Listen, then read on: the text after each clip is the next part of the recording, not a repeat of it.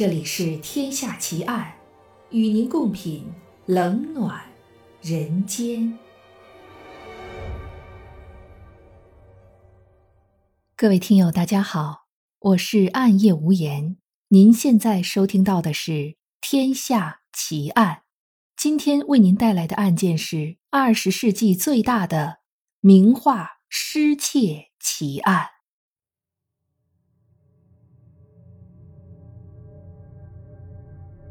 二零一二年六月二十二日，在法国塞纳河畔的巴黎市政厅，总统奥朗德代表法国政府，庄重地将一枚荣誉勋位骑士勋章追授给巴黎的普通市民西蒙·杜瓦尔。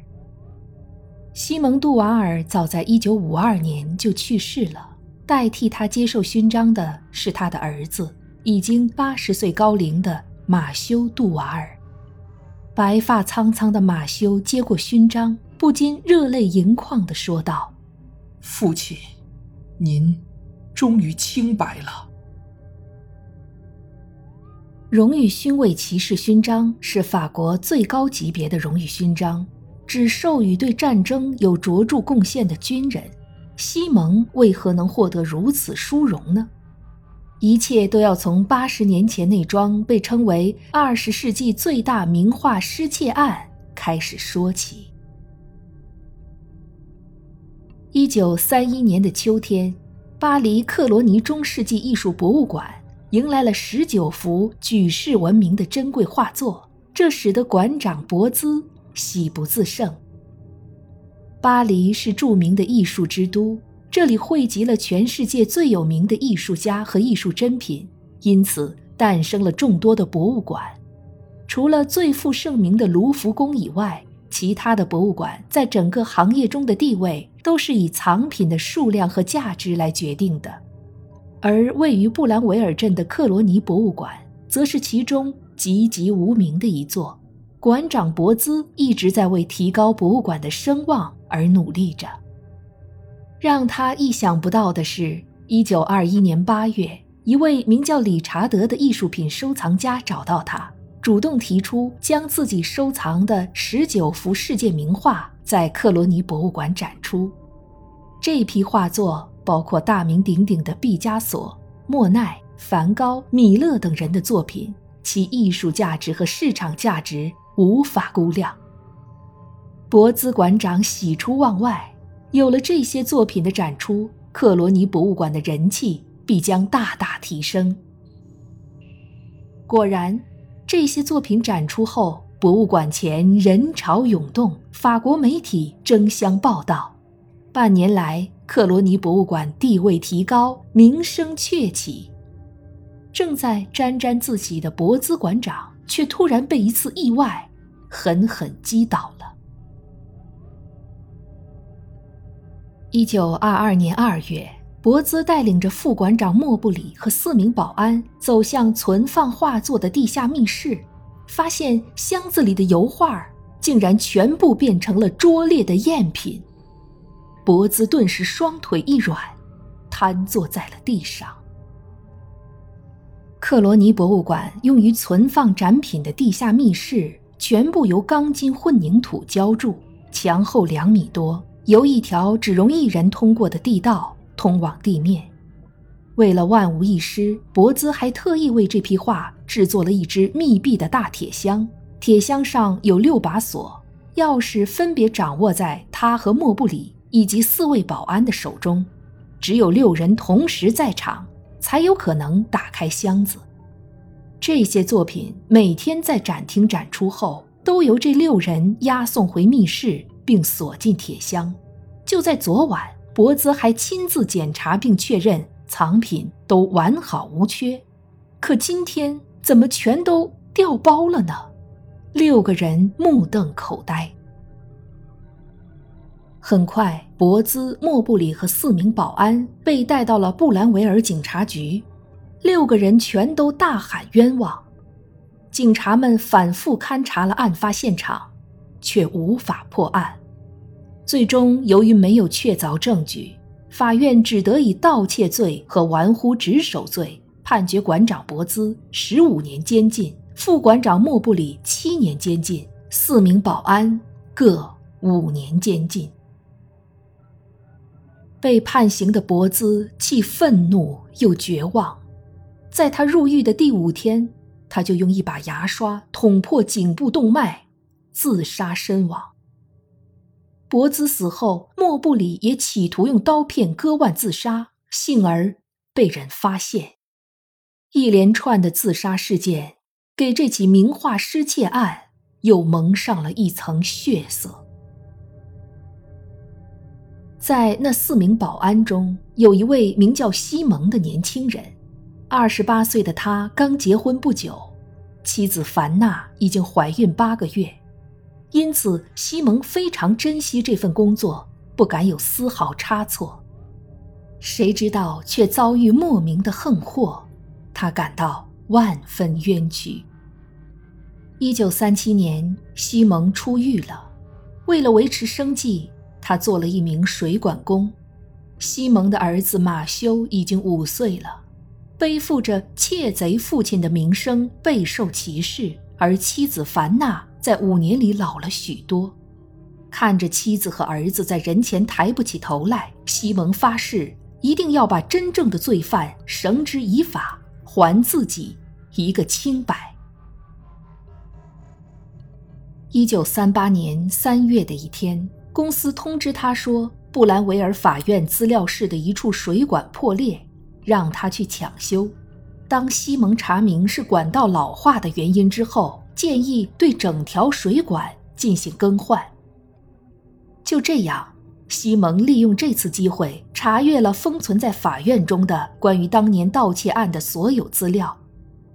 然而，资料详实客观，整个查勘过程没有漏洞。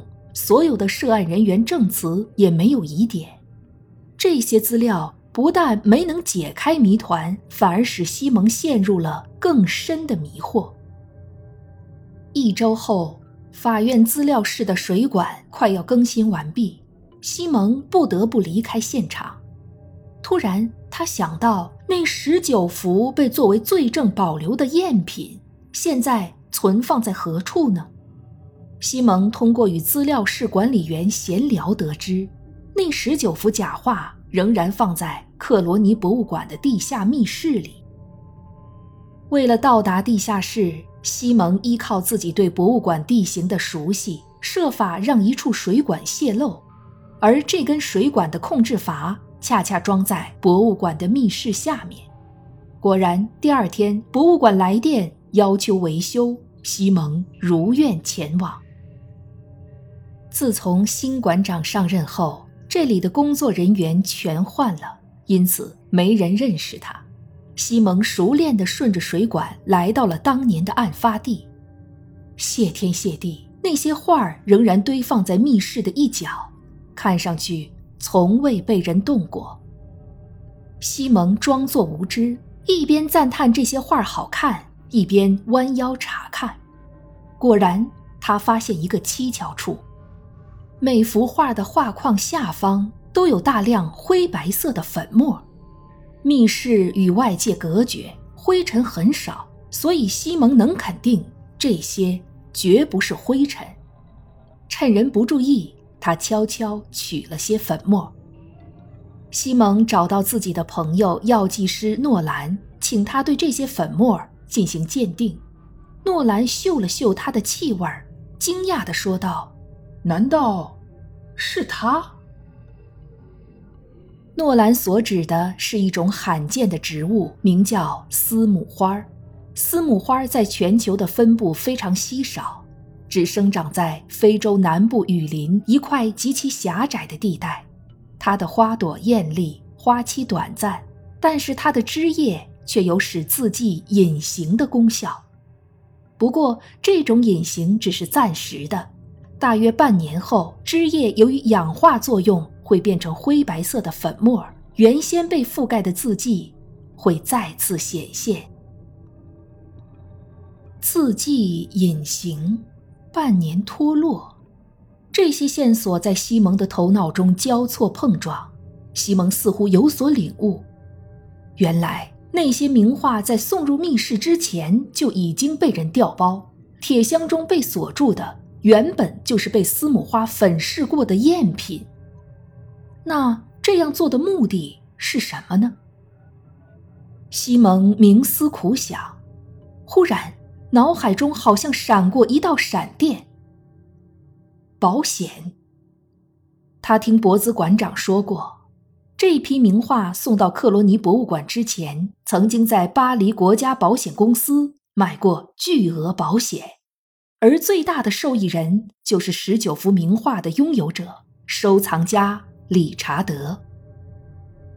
西蒙的心猛然豁亮了，他询问了巴黎国家保险公司的一位保险代理人，得到的答案是，受益人正是理查德，而保险金额。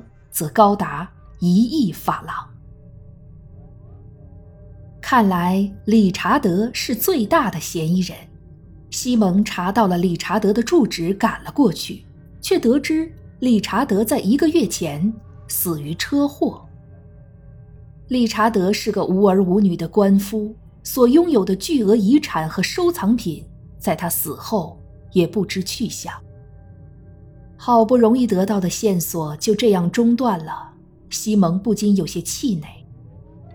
然而这时他得知一个惊人的消息：在巴黎的艺术品黑市上，有人在出售毕加索的作品《亚威农少女》，而她正是失踪的十九幅画中的一幅。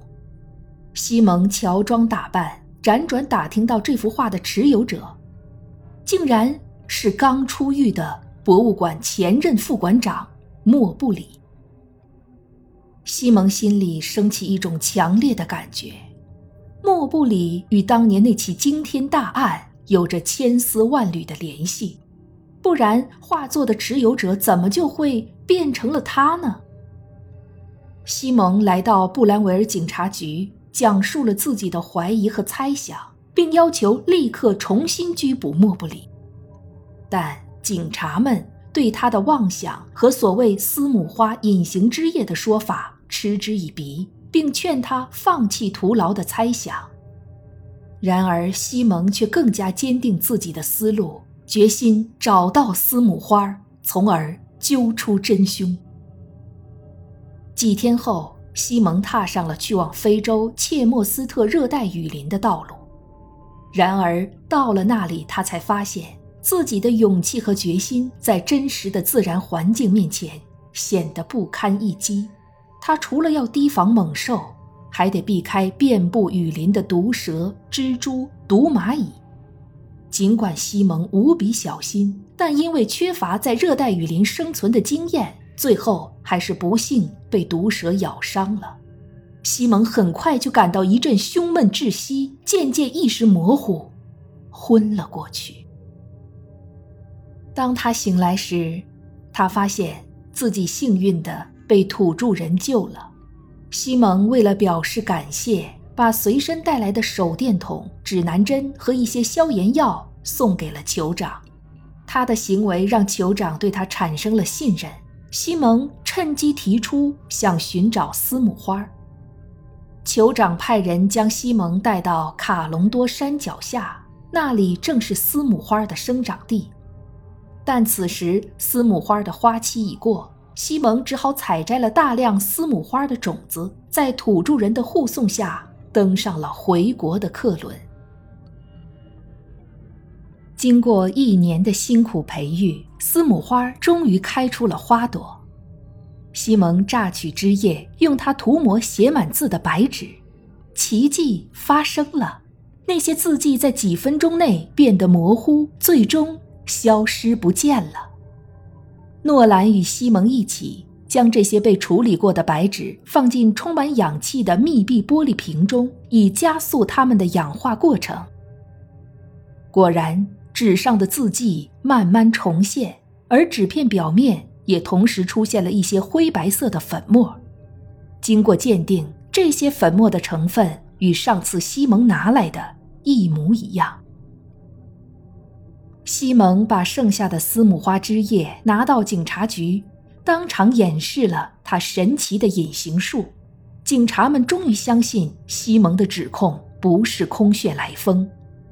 很快，警察局开始秘密调查，发现理查德丧命的车祸是人为造成的，而幕后黑手正是莫布里。于是，隐居在法国乡村的莫布里以故意杀人罪被拘捕。面对警察出示的一样样铁证，莫布里的心理防线终于崩溃，阴谋渐渐被还原。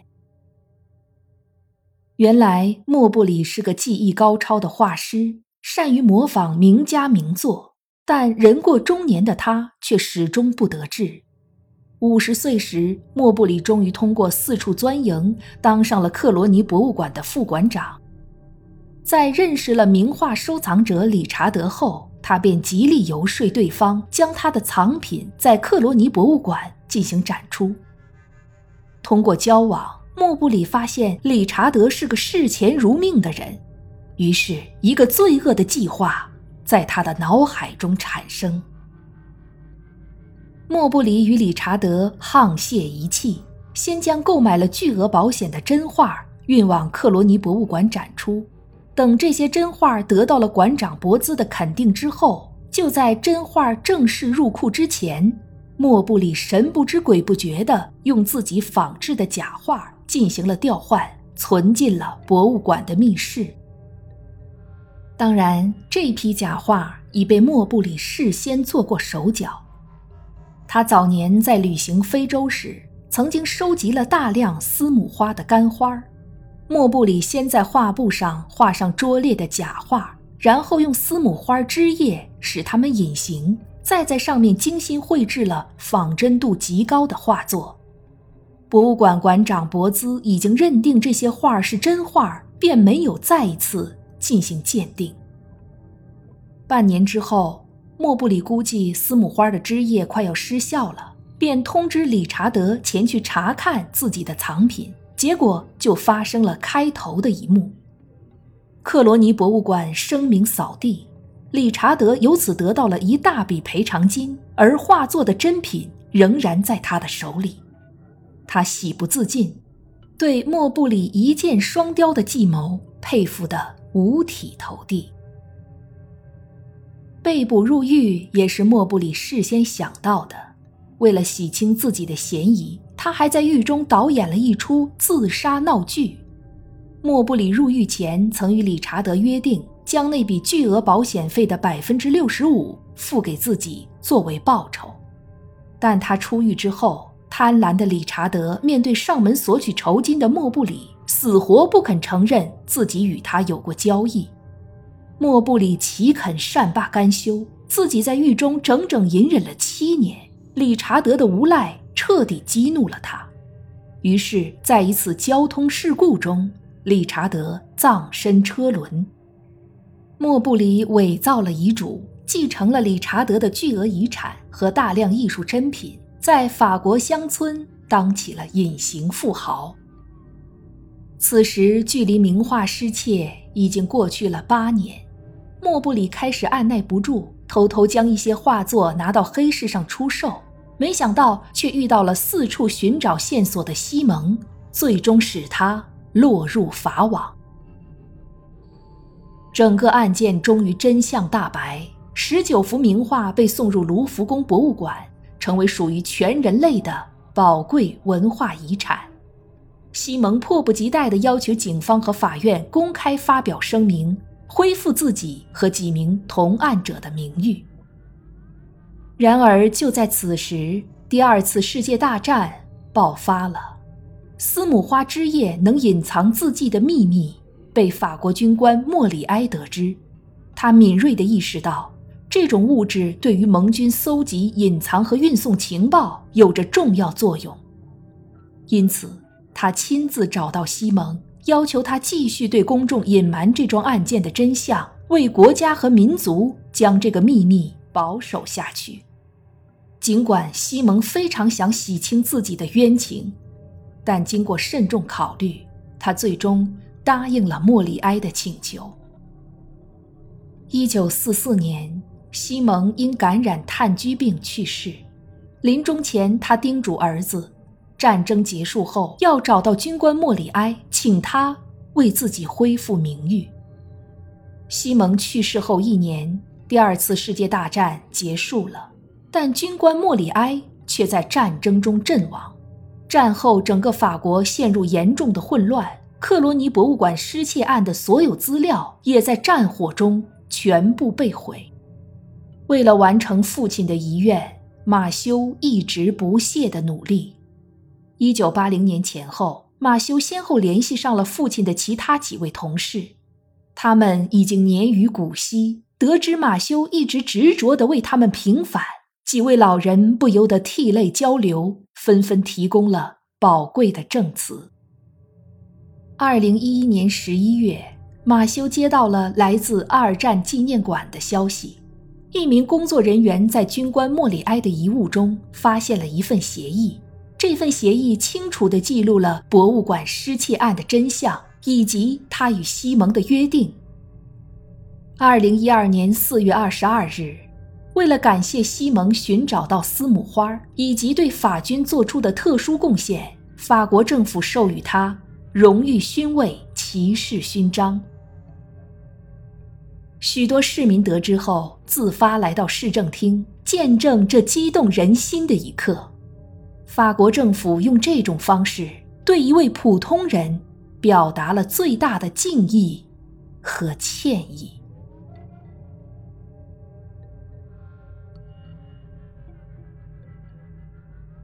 这一集的《天下奇案》到这儿就结束了。感谢您的收听。如果您喜欢我的节目或专辑，请您评分或留言，谢谢。我是暗夜无言，让我们下一集再见。